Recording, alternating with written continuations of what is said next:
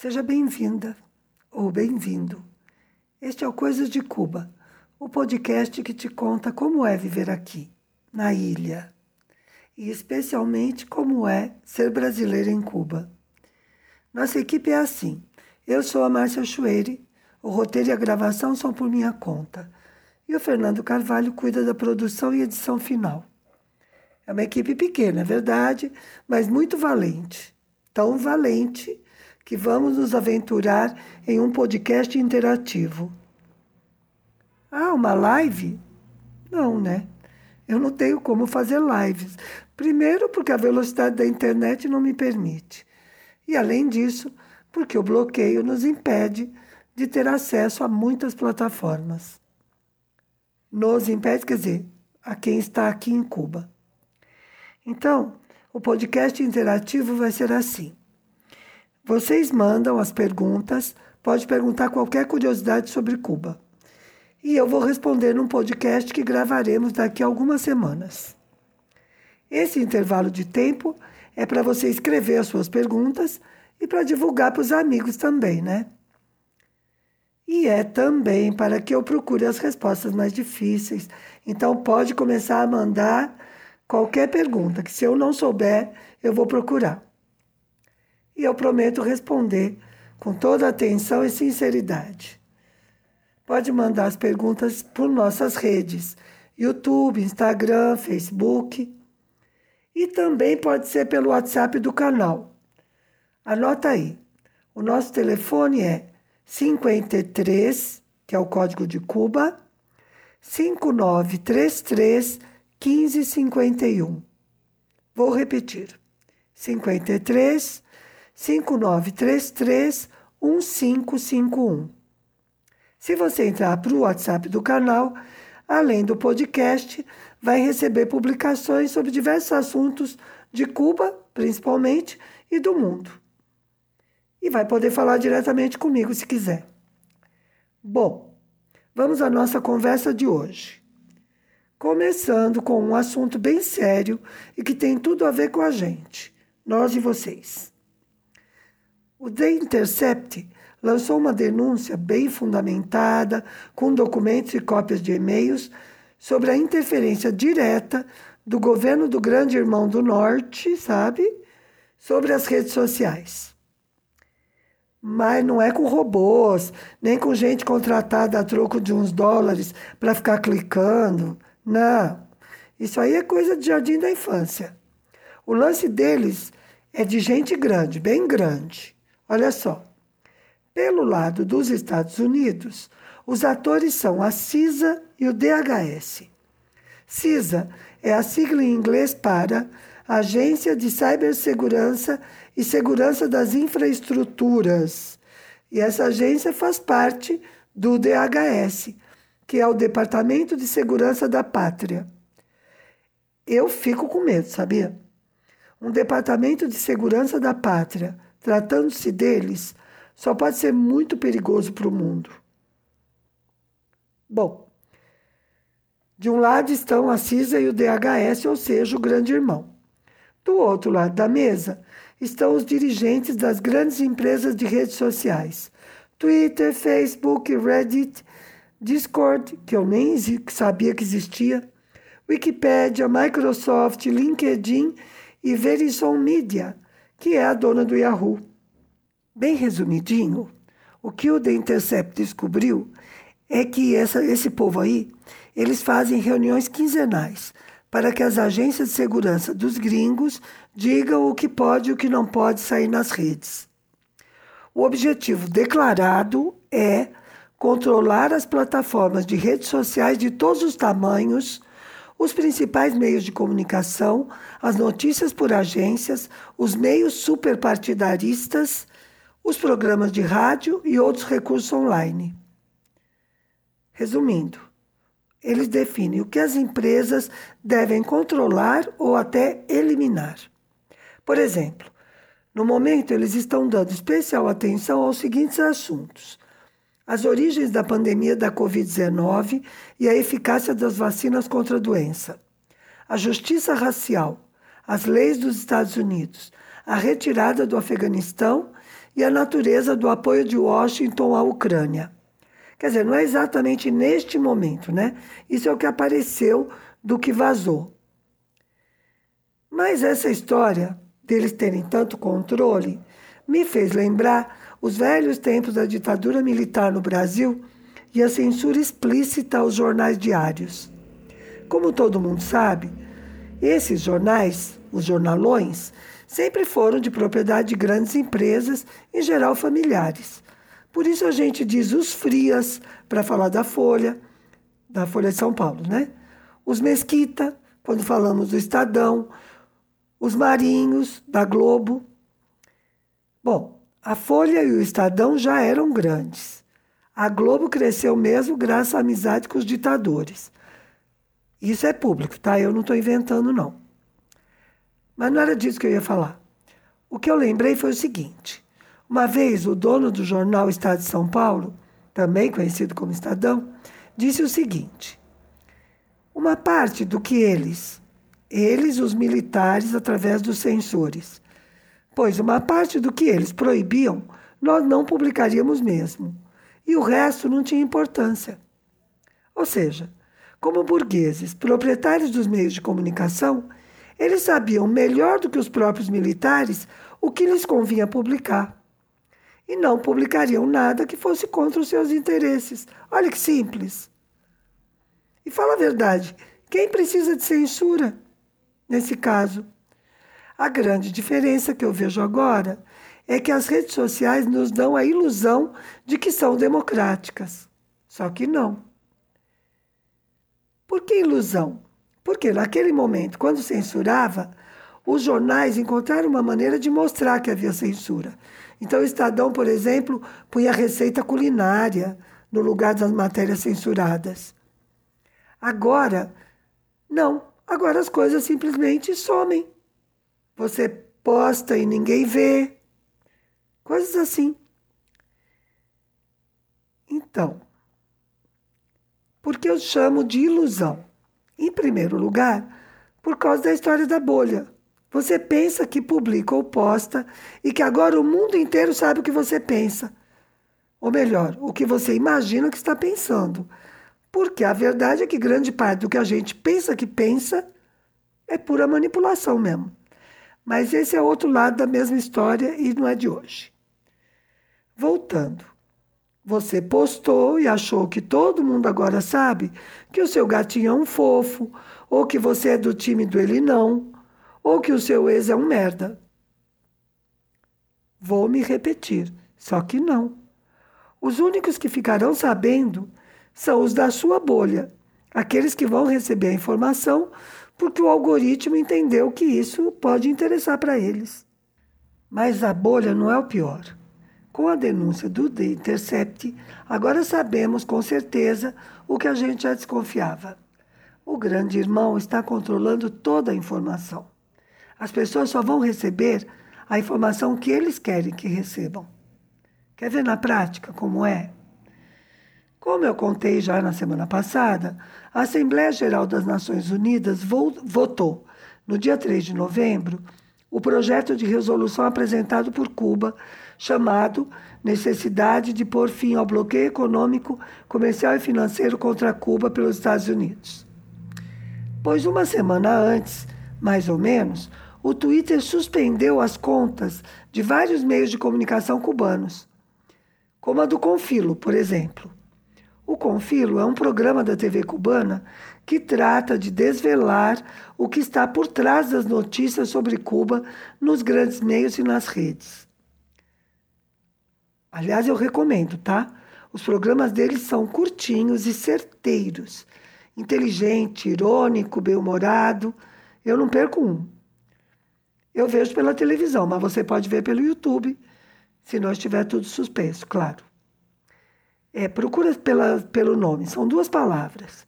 É com, C-O-N, filo, ou seja, afiado. E eles são mesmo. Outro programa que teve a conta do Twitter suspensa logo antes da votação foi o Quadrando la Carra, que significa acertando caixa. Este é um programa da TV cubana que discute questões econômicas internas de Cuba. Eles levantam propostas, eles fazem críticas e levantam propostas de como melhorar a situação, de quais são as saídas possíveis. Eu não consigo nem imaginar como é que o Quadrando Lacarra poderia descumprir as regras do Twitter, mas esse foi o pretexto para suspender a conta deles. Agora vejam este outro exemplo. Eu duvido muito que a minha atuação nas redes tenha relevância. Assim, uma relevância grande. A gente, nós do canal, né? A gente se esforça para desmistificar as bobagens que falam sobre Cuba. A gente luta para desmentir, a gente luta contra o bloqueio, mas vamos combinar que o nosso alcance é bem pequeno. Aliás, aproveitando, curta, se inscreva no canal, divulgue e aumente o nosso alcance. Bom, mesmo sendo tão insignificantes, o Facebook me tirou do ar desde o dia 25 de outubro. A votação foi no dia 3 de novembro. O pretexto era a segurança da minha conta, mas não me deixavam ultrapassar a barreira das duas etapas de confirmação como por mágica, após a votação da ONU, consegui voltar para o Facebook. Ah, vai, eu estou velha demais para acreditar em coincidências. Bom, Márcia, você apresentou um quadro duro. Então, se é assim, o que é que nos resta? Eu acho que nos restam duas coisas que nós podemos fazer. A primeira é difícil, mas está ao nosso alcance. É abrir mão das ilusões. Por exemplo, quando te falam de democracia, pode ser que seja só um pirulito de caramelo, tá? Sabe? Aqueles pirulitos feitos de água com açúcar para acalmar a birra de criança. Não é que eu não acredito em democracia como conceito, claro que eu acredito. E também acredito que viver numa democracia burguesa, em geral, é melhor que viver numa ditadura fascista, não há dúvida. Mas lembre-se de que as ditaduras fascistas de direita não aparecem do nada. Elas aparecem como um instrumento da burguesia quando a burguesia acha que o seu regime aparentemente democrático está em risco. Ai, desculpa se eu estou muito professoral, hein? Não é o plano. Mas, enfim, essa é a primeira. A gente prefere viver num país em que se respeitem as leis. Mas não pode esquecer que essas leis, assim como as instituições todas, inclusive as judiciais, estão aí para garantir que nada mude nas relações de poder. Por isso, a primeira coisa a fazer é abrir mão das ilusões. A segunda coisa é resistência e resiliência. Resistência é quando um corpo reage à ação de outro corpo. É ficar firme. Resiliência é voltar à forma original depois do golpe. É se recuperar para poder continuar. E nós temos de desenvolver as duas capacidades, resistência e resiliência, mas de forma coletiva. E só mais uma coisinha que eu tenho pensado em relação a tudo isso de informação, redes sociais, meios de comunicação, etc, etc. Vai aqui uma mensagem em forma de metáfora. Quando alguém apontar para algum lugar, antes de olhar o que o dedo está mostrando, olhe de quem é o dedo. E pense em quais são os interesses do dono do dedo e duvide do que você pensa que já sabe. Duvide sempre. Questione as aparências, questione os discursos, se questione. Bom, chega de papo sério. Nossa, hoje eu tô cabrona, como se diz aqui. Agora, já que eu estava falando de coisas que a gente pensa que sabe, mas que não é bem assim, eu vou contar umas coisas de Cuba e de como ser brasileira aqui. Ah, ó, esse esquema de fazer em duas partes. Primeiro falar de coisas sérias e depois passar para a parte divertida também é coisa de Cuba, sabia? A maioria das celebrações aqui são assim. Primeiro discursos e depois comes e bebes e muita música. Bom, mas eu vou começar a parte divertida com uma reflexão. Ai, Márcia, tenha dó. Divertido com reflexão tá difícil. Não, mas é rapidinho, olha só. Quando a gente viaja por períodos curtos, seja turismo, a trabalho, visitar amigos, não importa. Em viagens desse tipo, você vai não só preparada ou preparado, você vai buscando o diferente, o exótico, o que vai te tirar da rotina.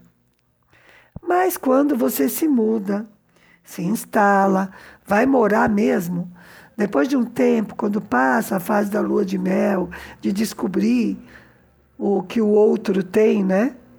O que esse lugar novo tem, você fica com saudade da sua zona de conforto. Zona de conforto, eu sei que é palavrinha da moda, mas ela resume bem o que eu quero comentar. É o seguinte: viver em Cuba me obrigou a rever muitas crenças e convicções que eu tinha. Tá vendo? É isso. O que a gente pensa que sabe, mas na verdade não sabe. E eu vou começar pelas mais simples e bobinhas. Por exemplo, eu que sou de São Paulo e morei na fronteira com o sul de Minas, sempre achei que mandioca amarela é a melhor, porque cozinha bem, às vezes até desmancha. Para quem faz purê de mandioca escondidinho, e às vezes ainda se arrisca num bobó baiano, isso é o ideal, que a mandioca se desmanche. Pois é, aqui em Cuba acham que a mandioca branca é melhor justamente porque não desmancha. Mas tem uma explicação, claro. O acompanhamento preferido do cubano para um almoço à base de arroz, feijão e carne de porco é a juca com morro, ou seja, mandioca cozida com um molhinho por cima. Esse molho é feito de banha de porco ou óleo, alho amassado ou bem picadinho e um ácido, um líquido ácido, que pode ser limão, né, sumo de limão ou de laranja azeda. Eles também fazem abóbora, inhame ou batata desse jeito, com esse molho, mas a mandioca é a preferida. A branca, claro, porque fica inteirinha justamente. E já que você tem interesse por Cuba, eu vou passar a receita aqui, porque é muito fácil. Você põe os pedaços de mandioca já cozidos numa travessa. Eu cozinho com sal, mas tem gente aqui que só põe sal no molho. Eu acho que fica sem graça. Daí você põe a gordura para esquentar na frigideira, a gordura que você escolheu, dá uma rápida fritada no alho, põe um salzinho e apaga. E imediatamente acrescenta o sumo de limão ou de laranja azeda.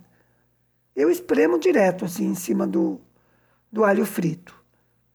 Dá uma espirradinha, claro, cuidado para não se queimar. Olha, é bem fácil e fica uma delícia, inclusive com a mandioca amarela. Quer ver outra crença que eu pensava que era universal? Deixar o feijão de molho de um dia para o outro. Parece bem lógico, porque economiza gás.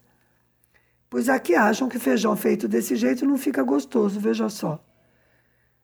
Bom, para ser justa com os cubanos neste caso, esses dias eu tomei um susto com um pacote de feijão que eu trouxe do Brasil.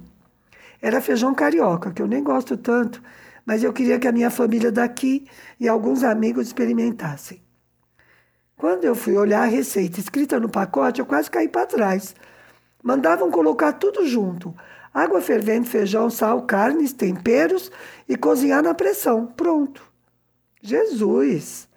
É uma receita prática, mas é uma heresia. Cozinhar com tudo, com todo o sal, vai deixar o grão duro. Pelo menos é o que eu acredito. Vai ver que também é uma falsa crença. Aliás, o jeito de fazer o feijão pode dar mesmo muita controvérsia, sabia?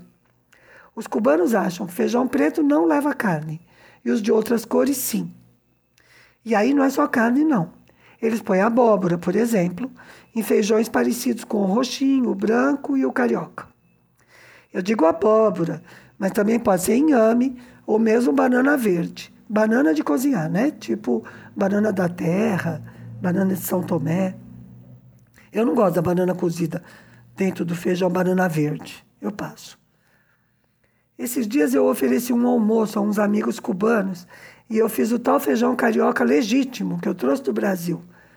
e fiz a moda de São Paulo, ou seja, cozinhei com cebola e depois de bem molinho, né, bem cozinhadinho, eu temperei com alho e sal fritos na banha e deixei o caldo engrossar, fervendo aberto. Eu adorei. A Bá também, a Babi. Deu para matar a saudade. Mas definitivamente não foi um sucesso.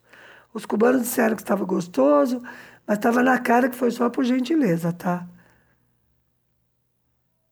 E falando de abóbora, eles não fazem doce como nós, cozida com açúcar, mas fazem pudim de leite condensado com abóbora, que nós não fazemos.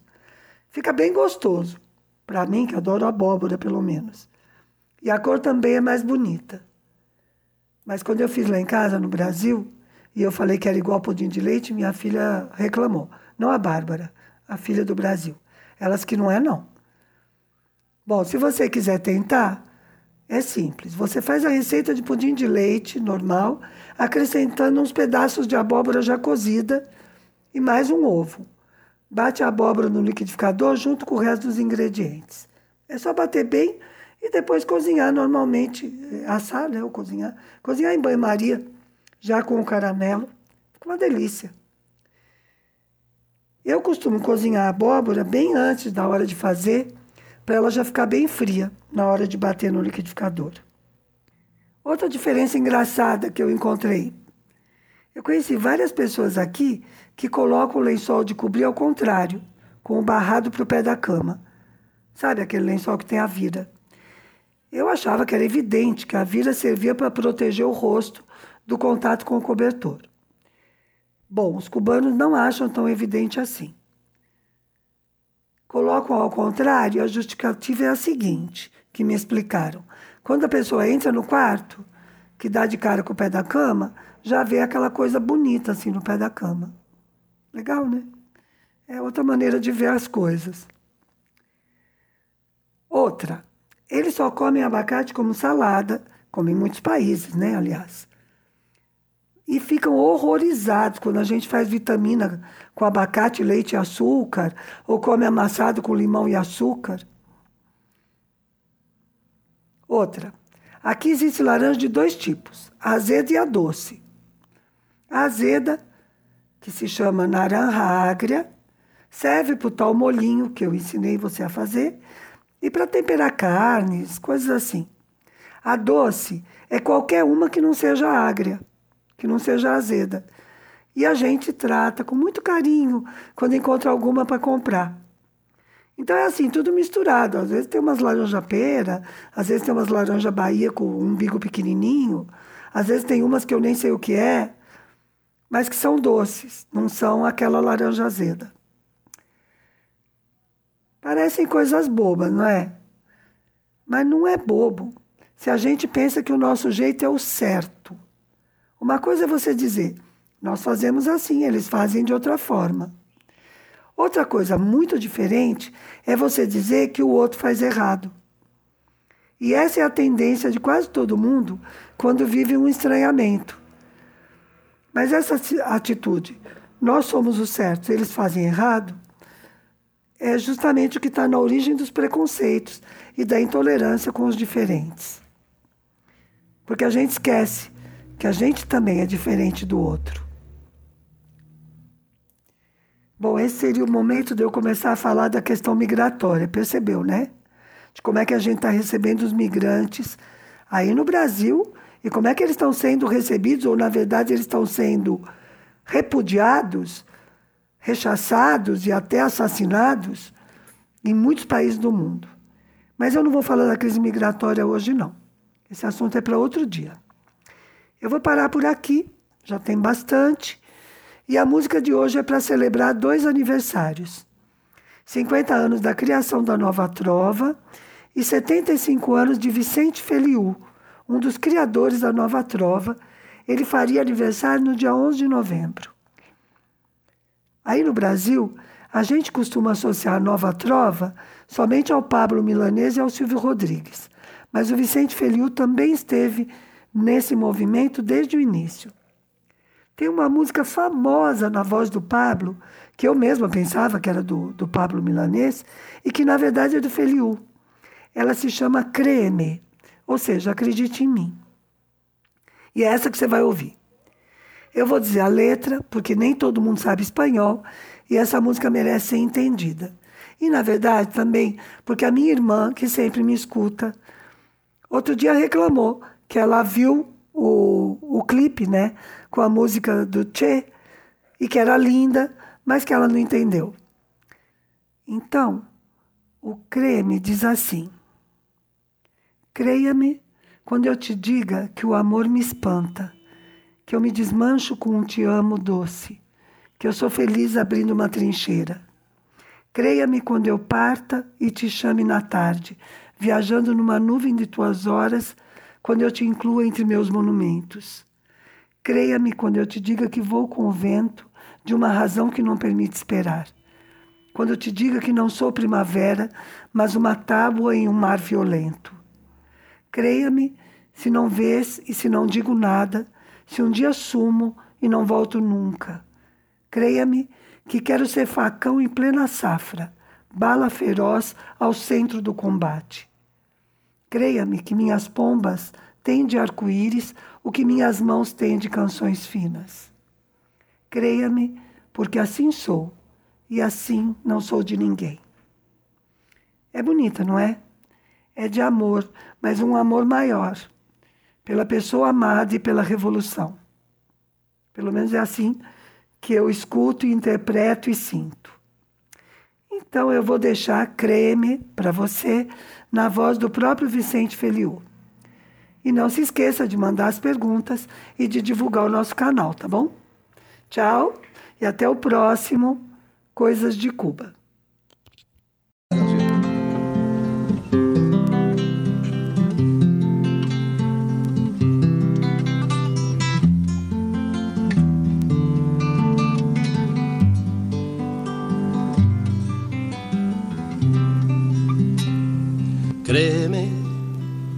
Cuando te diga que el amor me espanta, que me derrumbo ante un te quiero dulce, que soy feliz abriendo una trinchera.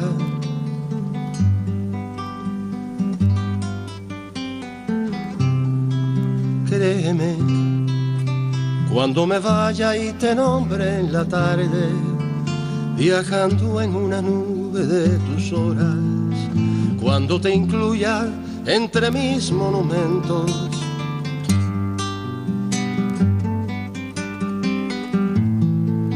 Créeme cuando te diga que me voy al viento de una razón que no permite esperar. Cuando te diga no soy primavera, sino una tabla sobre un mar violento créeme, si no me ves, si no te digo nada, si un día me pierdo y no regreso nunca. Créeme que quiero ser machete en plena zafra, bala feroz al centro del combate. Créeme que mis palomas tienen de arco iris lo que mis manos de canciones finas. Créeme, créeme.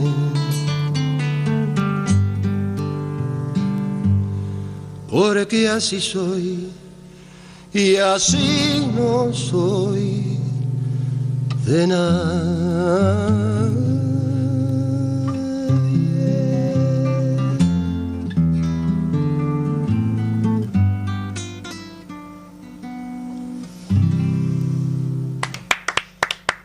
Créeme, una de las grandes canciones de nuestra trova y de nuestra cancionística cubana en general.